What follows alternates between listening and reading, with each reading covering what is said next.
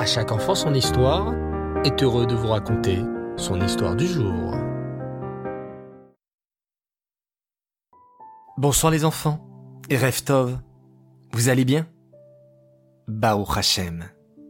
Ce soir encore, nous allons raconter un machal du Ben c'est-à-dire une parabole, une histoire qui n'est pas vraiment arrivée, mais qui nous apporte un très bel enseignement de vie.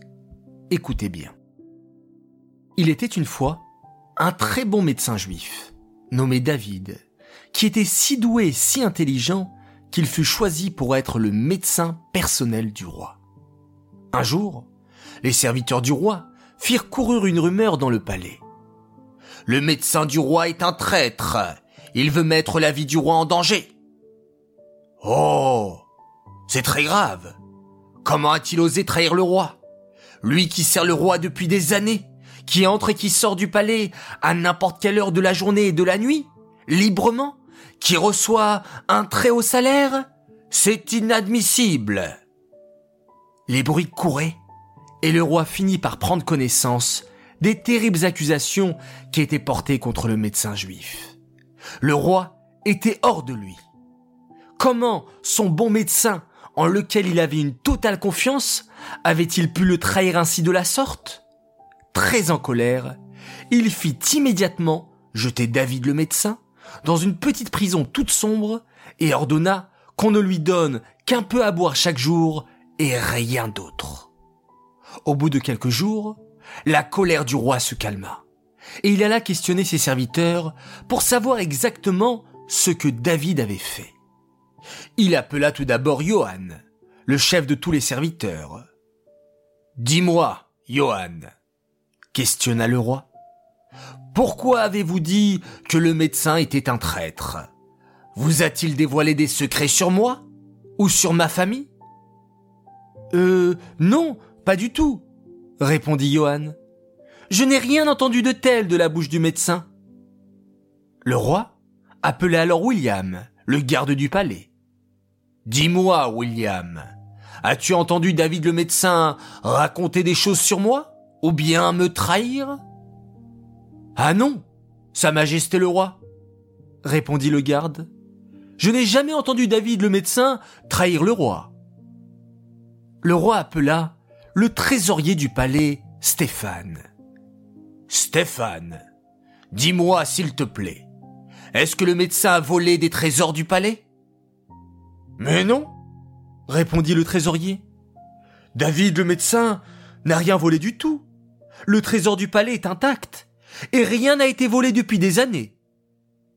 Le roi fit alors appeler le général d'armée et le questionna. Dis-moi, monsieur le chef des armées, David le médecin a-t-il dévoilé les secrets de notre pays à nos ennemis? Mais pourquoi Sa Majesté pense-t-elle cela? Le médecin n'a rien dévoilé aucun secret aux ennemis? Le roi peut dormir tranquille, répondit le général d'armée le roi se mit à questionner tous ses ministres et tous ses serviteurs. Messieurs, est-ce que le médecin a-t-il dit du mal sur moi? Mais tout le monde lui répondait par la négative.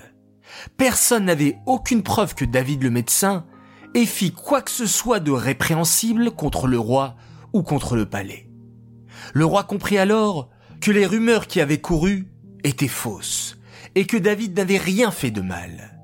Il comprit qu'il s'agissait certainement de gens jaloux, qui avaient voulu faire du mal au médecin juif, sans aucune raison. Le roi fit peiner d'avoir jeté David, son fidèle médecin, en prison pour rien.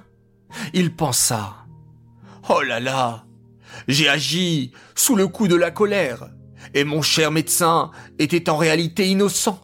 Qui sait comment il se porte maintenant? Cela fait plusieurs jours qu'il est enfermé dans un cachot sombre, avec quelques gorgées d'eau pour survivre. Oh, j'espère qu'il n'est pas déjà mort de faim, ou qu'il n'est pas gravement malade. Immédiatement, le roi fit chercher le médecin juif et ordonne qu'on le sorte de la prison. Lorsque David le médecin fut emmené devant le roi, celui-ci constata avec stupéfaction qu'il était certes affaibli, mais que son visage était rayonnant. Oh. Comment cela fait-il que ton visage n'ait pas changé? Après toutes ces souffrances et ces privations? s'étonna le roi. Comment as-tu réussi à rester souriant, avec un visage lumineux et un sourire aux lèvres, malgré ce que tu viens de subir injustement? Le médecin répondit avec un grand sourire. Je suis médecin, et je me suis préparé un médicament spécial pour tenir le coup en toutes circonstances. Ah oui? demanda le roi. Et quel est ce médicament miracle? Comment as-tu réussi à les introduire dans ta petite cellule, enfermée depuis des jours? Le médicament miracle est dans ma tête, répondit David. C'est un médicament qui se trouve dans mes pensées. Et il expliqua. Le premier ingrédient de ce médicament, c'est Maïmouna, ma foi intègre en Hachem que tout ce qui arrive est voulu par Hachem lui-même, et que rien n'arrive au hasard, Rasve Shalom. Tout est Ashgacha Pratit. Tout ce qui arrive est voulu et décidé par Hachem pour notre bien. Le deuxième ingrédient est le fait de savoir que chacun a déjà commis une faute dans sa vie, et que les souffrances viennent pardonner les fautes commises. Je n'ai rien fait de mal contre le roi, mais j'ai certainement déjà commis des avérotes, même parfois sans le faire exprès. Et les souffrances viennent pardonner et effacer ces fautes. Le troisième ingrédient est le fait de ne pas regarder les souffrances, mais de me concentrer sur Hachem, qui ne veut que mon bien et qui est toujours avec moi. Le quatrième ingrédient, c'est de regarder les personnes qui souffrent plus que moi, ou qui ont encore moins que moi, et de remercier Hachem pour ce que je possède, pour ce qu'il m'a donné. Enfin, le cinquième ingrédient, c'est la confiance en Hachem, qui peut nous sauver en un clin d'œil, qui peut tout faire en une seconde et me délivrer en un instant. Après avoir entendu cela, le roi s'excusa auprès du médecin et lui donna une grande somme d'argent en compensation de la terrible injustice qu'il avait subie. Le médecin devint encore plus important et plus influent au palais, et tous apprécièrent sa sagesse et ses bons conseils. Nous apprenons de ce machal, les enfants, que si nous sommes dans une situation difficile, nous devons nous aussi avoir recours au médicament spécial de ce médecin. Tout d'abord, avoir confiance en Hachem et savoir que ce qui nous arrive est dirigé par Hachem lui-même dans les moindres détails. Il veille sur chacun d'entre nous et ce qui nous arrive est toujours pour le bien. Ensuite, il faut savoir qu'une petite souffrance dans ce monde fait pardonner de grandes fautes et nous rapproche d'Hachem. Troisièmement, il faut toujours rester concentré sur Hachem et savoir que ce qui nous arrive et pour notre bien, même si on ne le voit pas toujours tout de suite. Quatrièmement, il faut savoir que d'autres personnes ont encore moins que nous. Il faut se réjouir du bien que l'on a, car il y a toujours des gens qui ont encore moins. Enfin, il faut garder une confiance totale en Hachem, qui peut tout faire et qui peut nous envoyer la Géoula, la délivrance, en un instant. Réfléchissons à tout cela, les enfants et sachons apprécier les bons moments. Même si nous vivons actuellement des moments un peu difficiles, gardons notre confiance en Hachem et demandons-lui de toutes nos forces la Géoula avec Mashiach Tzidkenu. Car en un instant, Hachem peut mettre fin à cette situation et nous emmener tous des quatre coins de la terre vers la terre d'Israël en bonne santé et avec le Beth Amikdash reconstruit. Alors, ajoutons encore une mitzvah encore une bonne action, pour approcher encore la Géoula.